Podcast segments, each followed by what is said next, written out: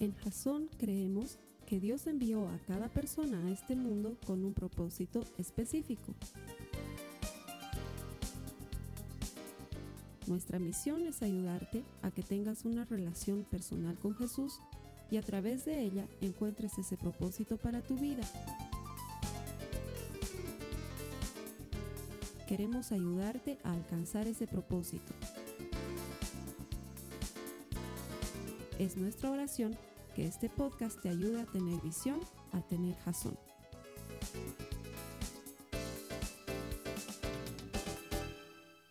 Esta serie tiene el potencial para cambiar tu vida literalmente. De hecho, es la clase de serie con la que me gusta comenzar un año porque puede revolucionarnos de maneras extraordinarias. Pero quiero comenzar con una pregunta. ¿Cuál crees tú que es la diferencia? ¿Cuál crees que es el factor de diferenciación entre aquellas personas que viven satisfechas con su vida? Es decir, aquellas personas que sienten que están en el trabajo correcto y se sienten estimulados por su trabajo, sienten que se están realizando como personas o como profesionales cuando trabajan. Sienten que va, su vida no es perfecta, pero se han casado con la persona correcta y tratan de llevar adelante un matrimonio sano. Tienen hijos que hacen que se sientan orgullosos de sus hijos y llevan una vida en la que cuando te despiertas en la mañana te hacen sentir como que, qué bien, otro día de vida. Y no más bien como que, ah, no puedo creer que otro día de vida. ¿Qué diferencia esa gente que se siente satisfecha de esas personas que viven todo lo contrario? Viven lidiando en el día a día con lo económico, viven lidiando en el día a día con las dificultades del trabajo y las envidias y las enemistades que surgen en el trabajo y viven lidiando con su pareja con quien a veces están bien, pero a veces están mal, pero a veces están mal y generalmente están mal. O están lidiando con un hijo o una hija que está metido en problemas o está metido en alguna adicción o está metido en alguna cosa que hace que no puedan dormir en las noches. ¿Qué es el factor de diferenciación? ¿Qué es lo que logra que algunas personas estén satisfechas con su vida y otras no? Déjame decirte lo que no es. No es la inteligencia. Porque estoy seguro que tú y yo conocemos a alguna persona muy inteligente que su vida se ha ido al caño. Estoy seguro que sí. Tampoco es el talento. Porque no importa cuán talentoso seas, el talento no te garantiza una vida satisfactoria. Tampoco es la apariencia física. Porque estoy seguro que tú como yo conocemos algún chico o alguna chica que, wow, qué pintudo, qué linda, pero que ha desperdiciado su vida como si nada. Si no es la inteligencia, si no es el talento, si no es la apariencia física, quizás sean las oportunidades. El haber estudiado una carrera profesional, el haber podido salir al exterior para especializarse, pero estoy seguro que debes conocer a alguien, yo sí conozco personas que habiendo tenido estudios y habiendo sacado adelante una profesión, no son tan exitosos o tan felices o tan satisfechos. Y también conozco gente que no ha pisado una universidad y vive una vida satisfactoria. Entonces, ¿cuál es el factor determinante? ¿Qué es lo que hace que alguien esté satisfecho con su vida y alguien no? Y te aseguro que si empezamos a descartar y seguimos descartando, vamos a llegar a un solo motivo. Hay un solo factor que determina la calidad de tu vida y esas son tus decisiones. Tu vida es hoy el producto de lo que decidiste ayer y estás caminando en dirección de lo que vayas a decidir ahora. Es más, me animo a decir que la calidad de tu vida depende de la calidad de tus decisiones. ¿Y cuántos de nosotros ahora estamos pasando por una etapa en nuestra vida que no nos gusta porque es el producto de las decisiones equivocadas que hemos tomado en el pasado.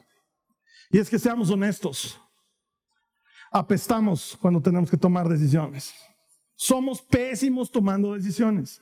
Es más, una de las constantes de mi vida como pastor es reunirme con personas que lo que están esperando es que Dios decida por ellos. Eso es lo que quisieran.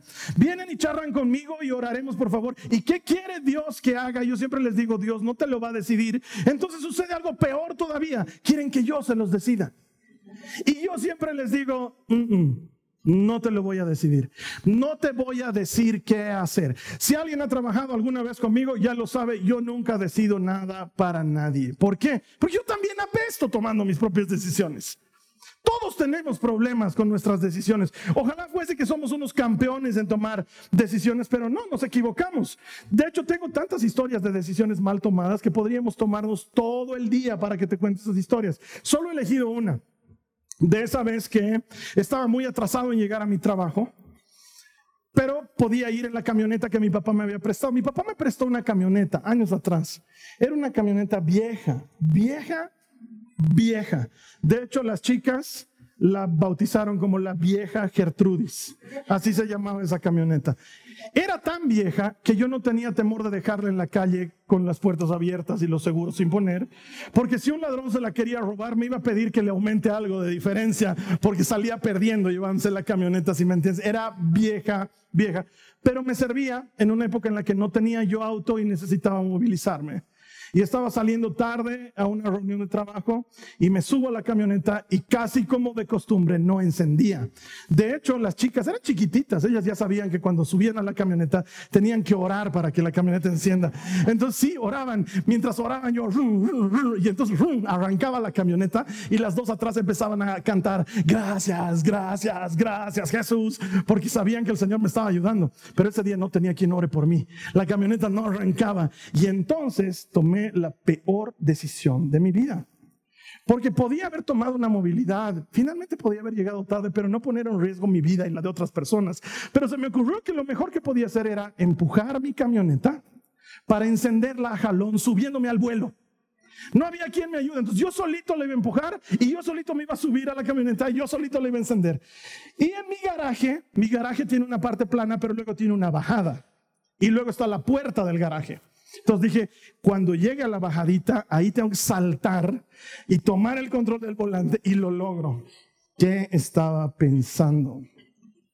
Hasta el día de hoy, cuando salgo de mi garaje y pasamos por ese lugar, vuelvo a pensar y digo, ¿por qué fui tan tarado? ¿Qué estaba pasando en mi cabeza? Pero no, lo hice, empujé la camioneta y empezó a resbalar. Y cuando estaba llegando a la bajadita, tuve que saltar como John Wayne dentro de la camioneta. Y en cuestión de fracción de segundos tuve que tomar una decisión.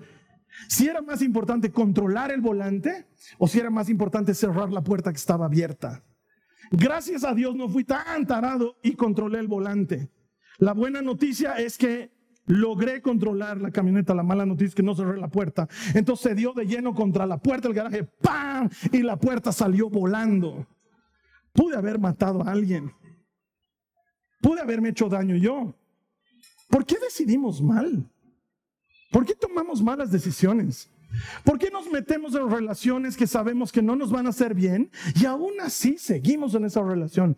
¿Por qué no borras de tu WhatsApp a ese que tienes que borrarlo? Lo sigues teniendo ahí y todas las noches mira si está en línea.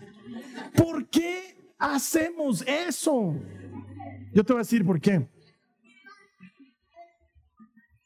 De hecho, la ciencia nos lo va a decir por qué.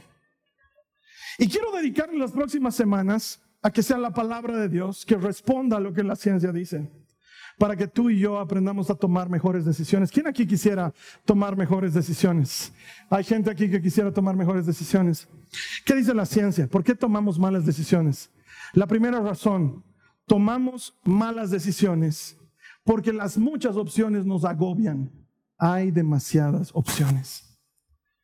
De hecho, en el día, tú y yo llegamos a tomar cerca de 35 mil decisiones diferentes. 35 mil. Desde decisiones tan simples como desayuno café o café con leche. Hasta decisiones tan complejas como me voy a vivir a Santa Cruz o me quedo a vivir en La Paz.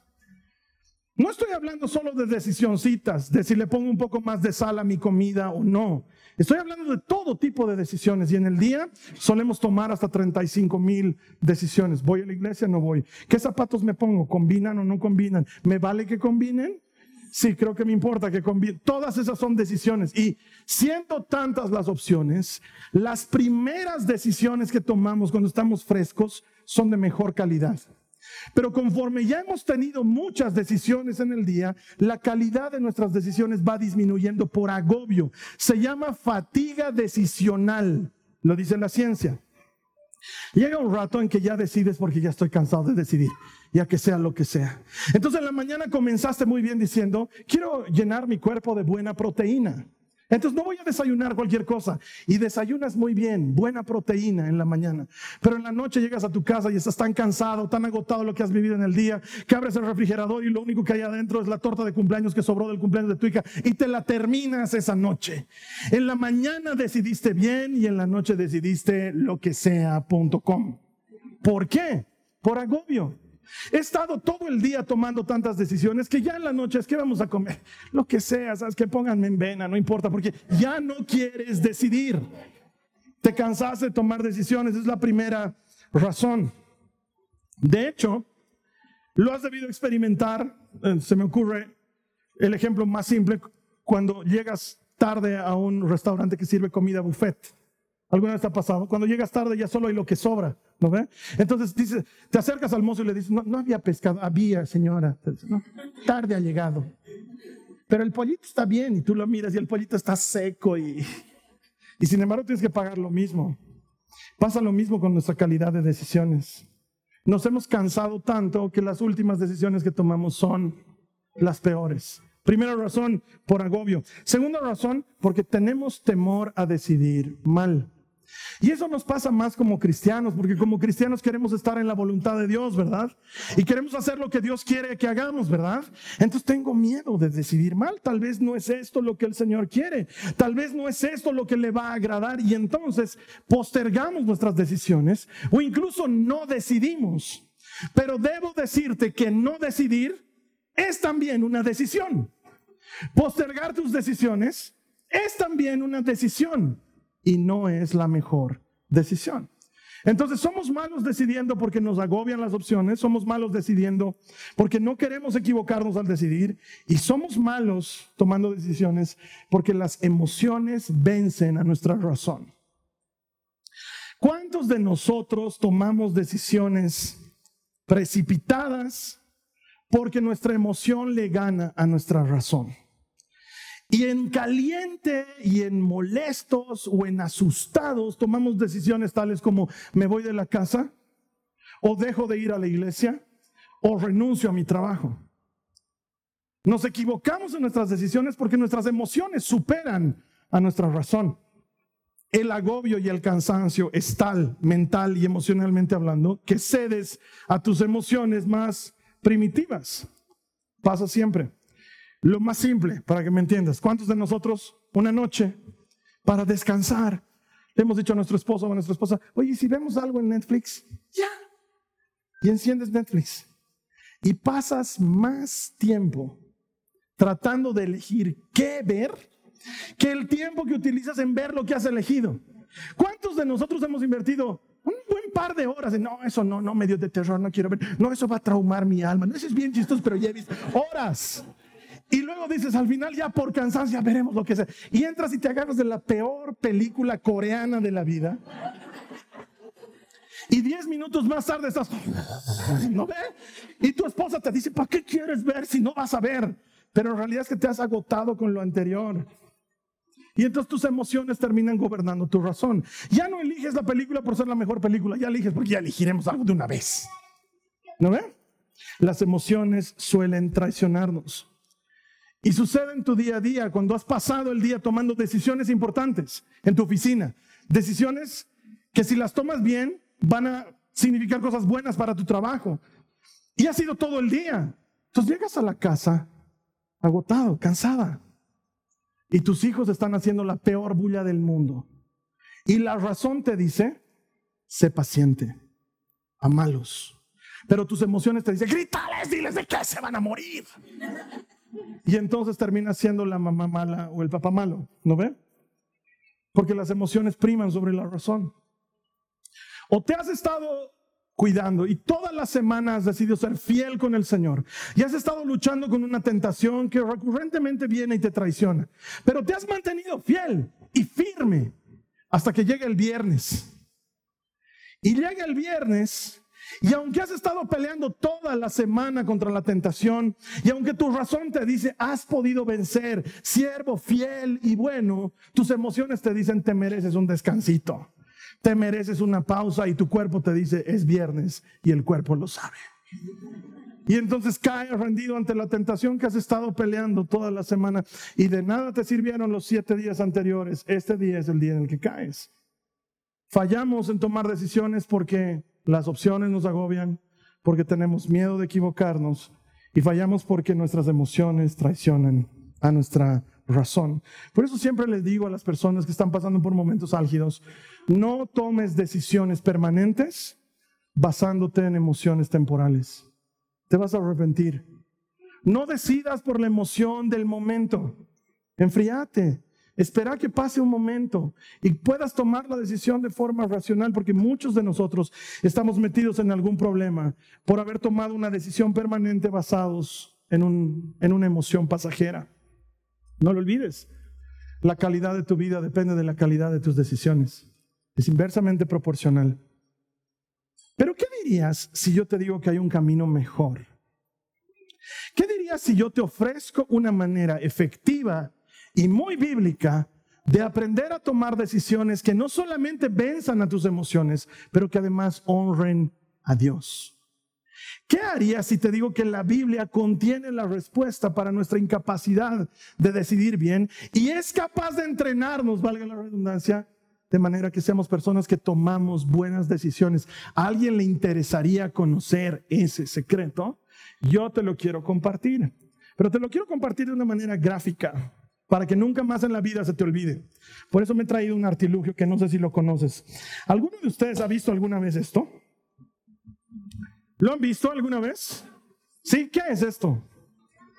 Es una máscara de oxígeno de las que salen en los aviones. ¿La has debido ver alguna vez? Si has viajado en avión, la has tenido que ver. Porque si no es un asistente de vuelo que te la muestra y te explica lo que hay que hacer con ella, es un video que te lo muestra y te explica qué hay que hacer con él. Pero ¿alguna vez te has preguntado por qué hacen eso en los aviones?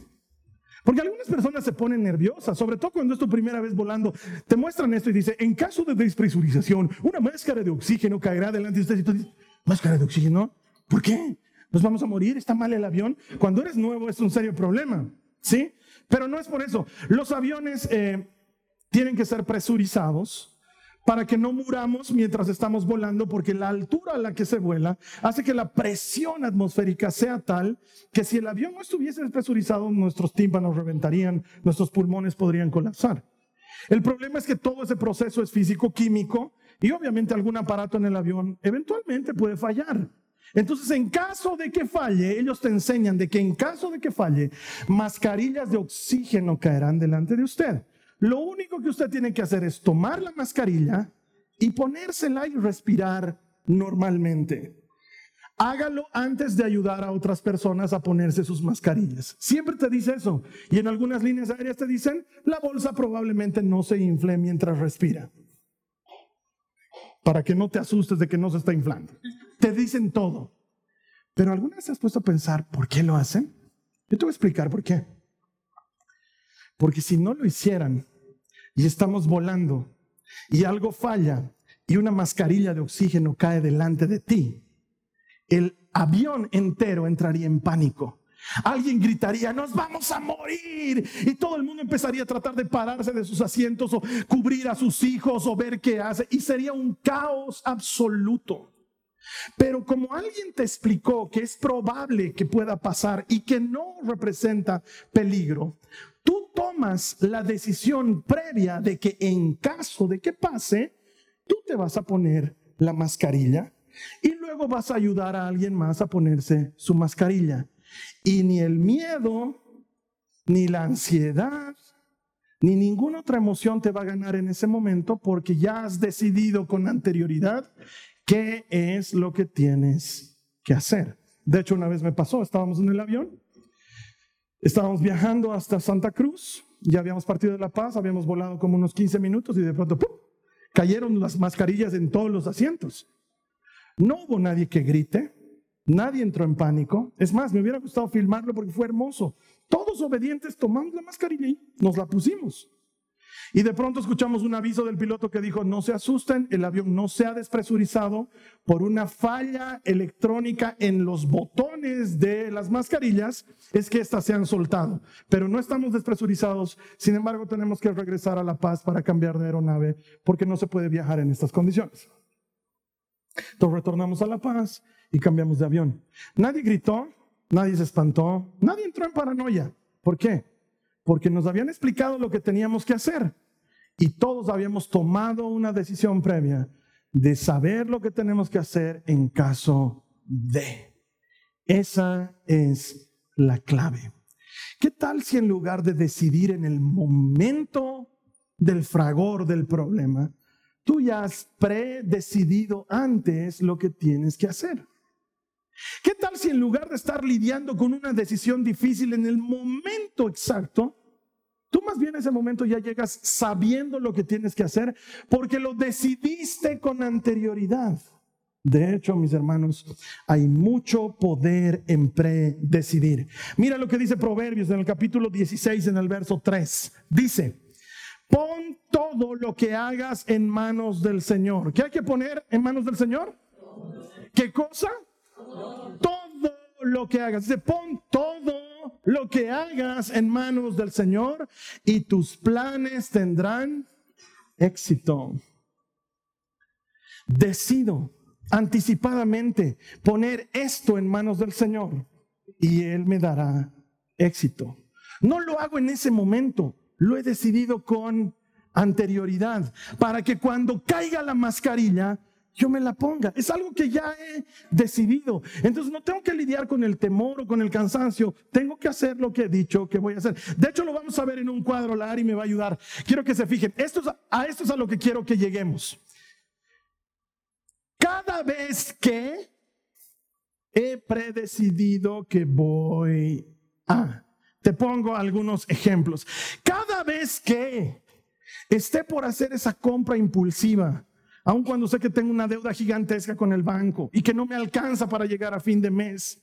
Pero esos zapatos combinan perfectos con mi cartera. Cada vez que quiero comprar eso que no necesito, he predecidido que voy a llamar a esa amiga que me ayuda a no ser loca con las compras. ¿Sí? Entonces la siguiente vez que entro a una tienda y veo esos zapatos hermosos que combinan con ese cinturón que le van perfecto a mis gafas, ya lo he predecidido. Entonces, en lugar de decir compro o no compro, ay, ¿de dónde saco plata? Le puedo decir al fulano que me No, en lugar de estar lidiando con eso, tomas el teléfono y llamas a la amiga que te va a decir, no seas burra. No vas a tener para pagar el dentista al que ya le debes, por cierto, 600 dólares. Cada vez que he predecidido que voy a, cada vez que la ansiedad me invada, cada vez que la incertidumbre llegue a mí, porque he visto una noticia que me ha preocupado o porque alguien me ha contado que dice que estamos en el tiempo final y, mi corazón se acelera cada vez que la ansiedad viene a mí. He predecidido que voy a orar. Y en ese momento, en lugar de seguir buscando más noticias en Twitter, cierro mi celular, doblo mis rodillas y me entrego a Jesucristo. Porque cada vez que me pongo ansioso, he predecidido que voy a orar. La mascarilla cae y yo me la pongo. Cada vez que estoy manejando mi auto y un minibusero me cierra el camino, he predecidido que voy a orar por el minibusero para que se vaya al cielo en lugar de mandarlo al infierno. Y con la ayuda de Dios, como esto es algo que ya he decidido antes, no importa cuán rudo sea el minibusero en ese momento, yo he predecidido que mi carne no me va a ganar, mis emociones no me van a traicionar. Y como lo he decidido antes, el Señor me va a ayudar a tener éxito tal como acabamos de leer en Proverbios 16. ¿Quién dice amén a este principio? Cada vez que vaya a, he predecidido hacer esto. Cada vez que vaya a, he predecidido hacer esto. Y entonces ponemos todo en manos del Señor.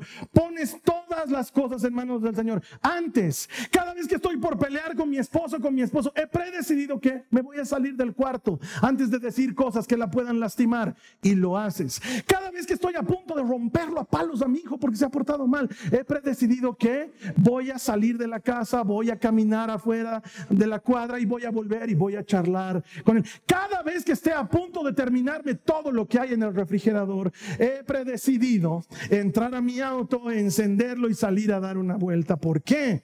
Porque todo lo puedo en Cristo que me da fuerzas. Pero lo he decidido antes. No es ese momento, porque hermano, cuando la salchipapa está delante de tus ojos, ¿quién le puede decir no a una salchipapa?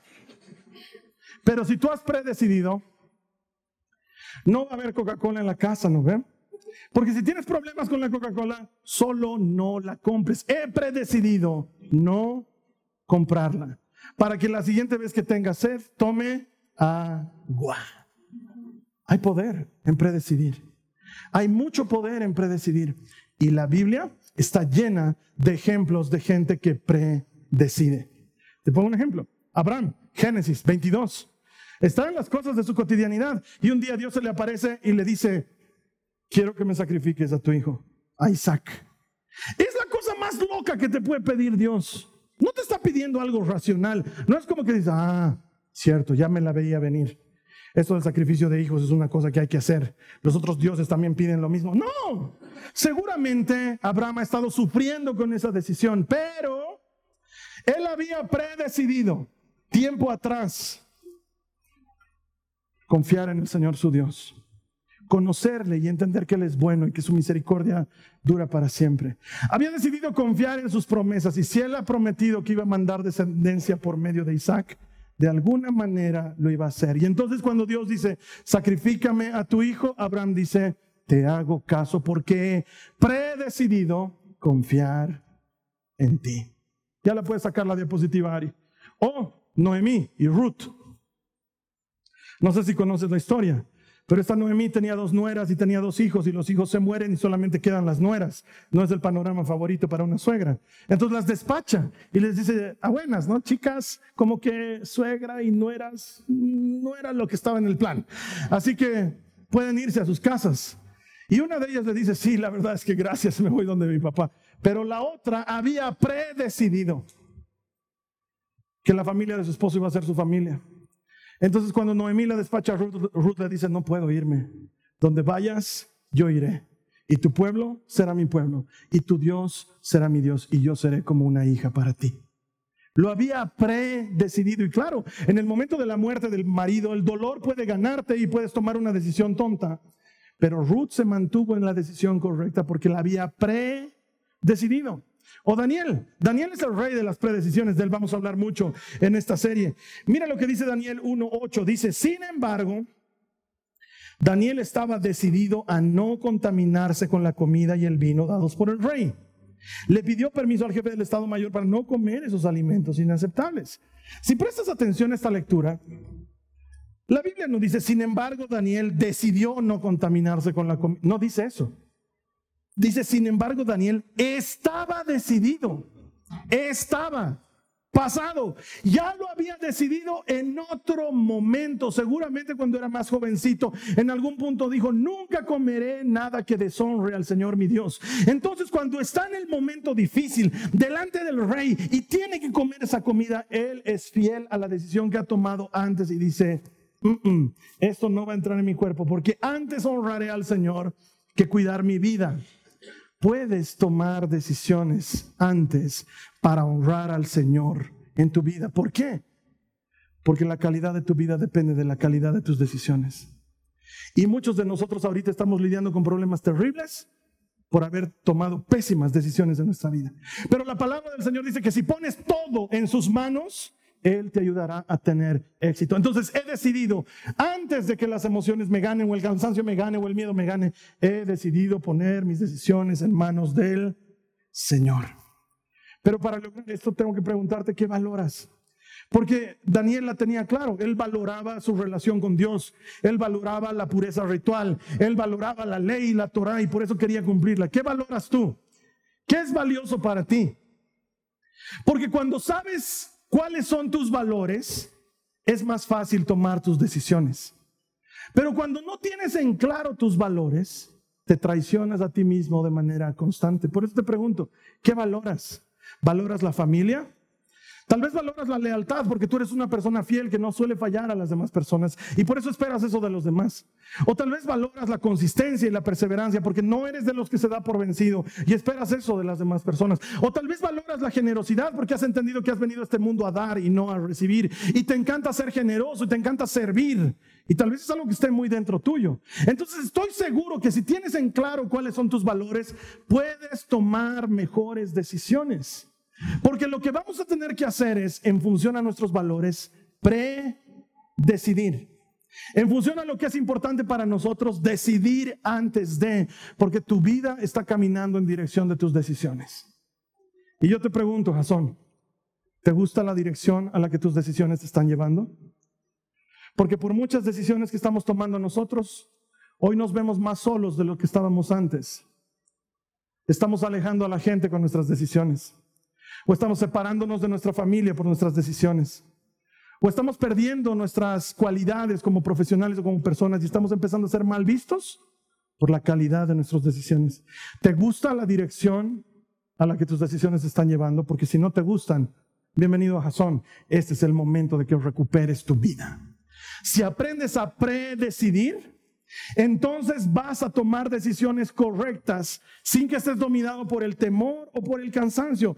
Cuando enfrente esta situación, he predecidido hacer esto otro. Cuando me venga esto en mi vida, he predecidido hacer esto otro. Cuando haya escasez en mi casa, he predecidido confiar en el Señor. Cuando tenga que lidiar con problemas en mi trabajo, he predecidido buscarlo en oración para tener sabiduría. Cuando me esté sacando la mugre con mi pareja, he predecidido que voy a buscar consecuencias consejería matrimonial. Lo he predecidido antes y entonces cuando el momento se pone difícil, no son tus emociones las que te ganan, no es el miedo lo que te gana, ni la fatiga de haber tomado muchas decisiones.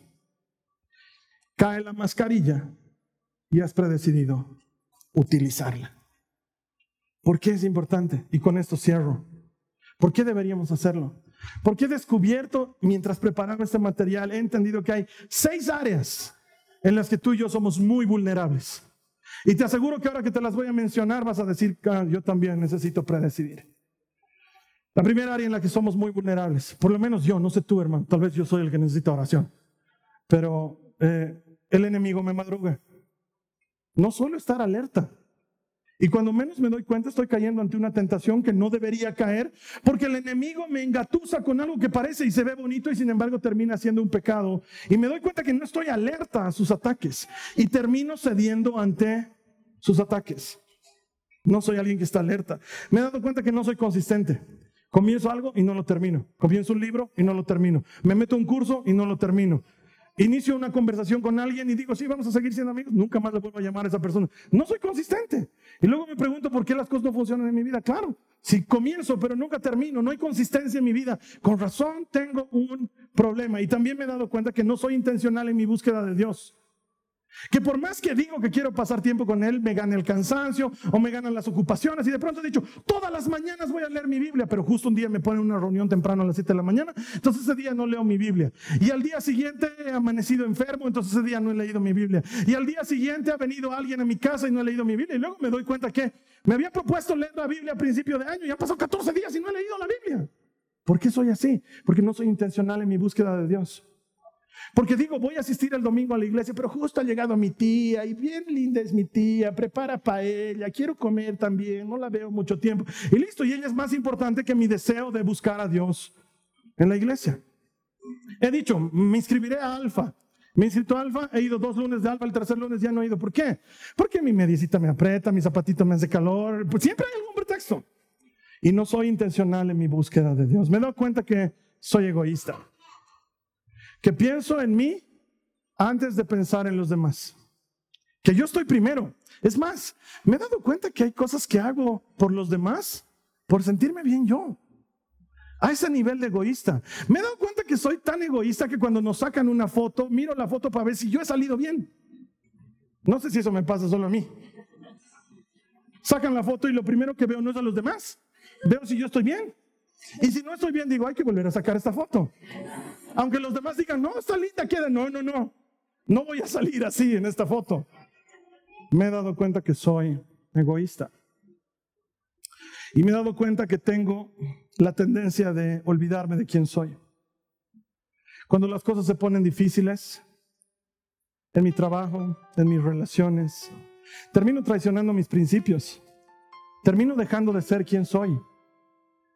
Olvido el llamado que el Señor tiene para mí. Olvido las cosas que son importantes para mí. Y caigo. Y dejo de ser la persona que quiero ser. Mucho peor, dejo de ser la persona que Dios creó que yo fuese. Y a eso añadirle una cosa más. Me quiero dar por vencido muy seguido. Una de las cosas que más da vueltas en mi cabeza es ya dejarlo todo. ¿Qué más da? ¿A quién le importa? Nadie valora lo que haces, a nadie le importa tu esfuerzo. Soltalo. ¿Qué más da? Y no sé si te pasa a ti, pero a mí me pasan esas cosas. Entonces, habiéndolas descubierto, me doy cuenta que hay seis áreas poderosas en mi vida que pueden cambiarla si yo tomo decisiones previas. ¿Te imaginas? Si yo tomara decisiones previas en cuanto a las tentaciones, Satanás nunca me ganaría. Porque yo he decidido previamente qué hacer cuando la tentación toque a mi puerta. ¿Te imaginas que yo haya tomado decisiones en cuanto a mi egoísmo? Y haya decidido previamente que en lugar de ponerme en primer lugar a mí, voy a poner en primer lugar a otros. Y entonces cuando llegue el momento de de verdad poner a los demás en primer lugar, yo ya lo he predecidido. Solo tengo que hacerlo. Ya no tengo que lidiar con qué gano yo en esto. Ya no importa. Porque antes he decidido correctamente. Y cada vez que esté a punto de olvidar quién soy, como ya he predecidido qué tipo de persona quiero ser, entonces voy a actuar en consecuencia de esa persona porque cuando sabes quién eres, sabes lo que tienes que hacer. Parece que no hay gente en Jason hoy día. Cuando sabes quién eres, sabes lo que tienes que hacer. Una vez más, cuando sabes quién eres, sabes lo que tienes que hacer. Entonces, si soy una persona alerta, Satanás no me va a madrugar. Si soy una persona consistente, no voy a dejar las cosas a medias. Si soy un verdadero discípulo de Jesucristo, lo voy a buscar con toda intención de mi corazón. Y si soy alguien generoso, entonces voy a dar de mi tiempo y de mis recursos para ayudar a las personas. Y si soy una persona fiel, no hay manera de que falle en el intento, porque soy consecuente en mi manera de ser.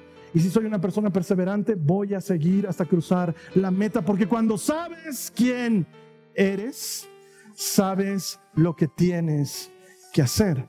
Por eso ayúdame, Ari. Los quiero invitar a que en las próximas seis semanas, hecho dos, no, no te vayas, volver atrás y déjalo ahí, ahí. Hecho dos, no sé cómo llamarlos, sellos, emblemas, stickers. Te los he dejado ahí en las notas de la prédica para que te los bajes. Hay uno que está para mujeres, porque no es lo mismo decir generoso que decir generosa, obviamente. Hay otro que es para hombres, para que te lo bajes, para que te ayude. ¿Por qué? Porque te quiero hacer una invitación especial. Quiero que me acompañes las próximas seis semanas. La charla de hoy solo ha sido la introducción. Las siguientes seis semanas te voy a enseñar cómo tomar esas predecisiones para que, por la gracia del Señor y con la ayuda del Espíritu Santo, seamos alguien alerta y entonces el enemigo no nos venga a madrugar, para que por la gracia y el poder del Señor seamos consistentes y entonces seamos el mismo tipo de persona siempre y no alguien de quien no sabemos qué esperar porque su humor fluctúa con el tiempo, para que aprendamos a ser verdaderos discípulos del Señor, a buscarlo con intensidad y a buscarlo de verdad y eso traiga frutos en nuestras vidas para que seamos generosos y en lugar de estar nosotros primeros, estén los demás primero y aprendamos a ser fieles para que la gente pueda confiar en nosotros tanto como el Señor confía en nosotros y sobre todo aprendamos de Jesucristo, el autor y consumador de la fe, que crucificado en la cruz del Calvario gritó a todo el mundo, está y todo se ha consumado y no dejó las cosas a medias, sino que supo terminarlas y seamos perseverantes. ¿Puedo contar contigo las próximas seis semanas? Alguien aquí me puede decir, Carlos Alberto, yo voy a venir las próximas seis semanas porque te cuento que es predecidir también. Es que decidas en este momento que vas a venir las próximas seis semanas. ¿Para qué? Para que luego si tu tía te dice, para ella te lo voy a hacer, le digas, házmelo para la una y media, porque yo primero tengo que ir a la iglesia, porque he predecidido que voy a buscar a Dios primero este año. ¿Puedo contar con ustedes? Es una invitación bien sencilla, no es grave de cumplir, son seis semanas. No te vas a morir por seis semanas. No sé si tú estabas en Jasón años atrás, pero años atrás nosotros invitábamos a la gente que venía por primera vez, le decíamos, bienvenido a Jasón, ¿me puedes regalar ocho semanas de tu vida? Eso decíamos a la gente. Y cuando terminaban las ocho semanas les regalábamos una Biblia. Hoy somos tantos, gracias al Señor, que ya no nos podemos dar ese lujo. Pero sí puedo invitarte a que vengas las próximas seis semanas. ¿Para qué? Para que la siguiente vez que estés ansioso, la siguiente vez que tengas temor, la siguiente vez que estés luchando con algo difícil, tengas las herramientas y conozcas tus valores y hayas puesto todo en las manos del Señor y Él te ayude a tener éxito. Esta ha sido una producción de Jason Cristianos con propósito. Para mayor información sobre nuestra iglesia o sobre el propósito de Dios para tu vida, visita nuestro sitio web www.jason.info. Allí encontrarás muchos recursos para animarte en tu relación con Dios, enseñanzas, nuestro blog, prédicas y mucho más. Te lo deletreamos www.jazon.info. También puedes visitarnos en nuestro sitio en Facebook www.facebook.com barra Que Dios te bendiga abundantemente. Muchas gracias.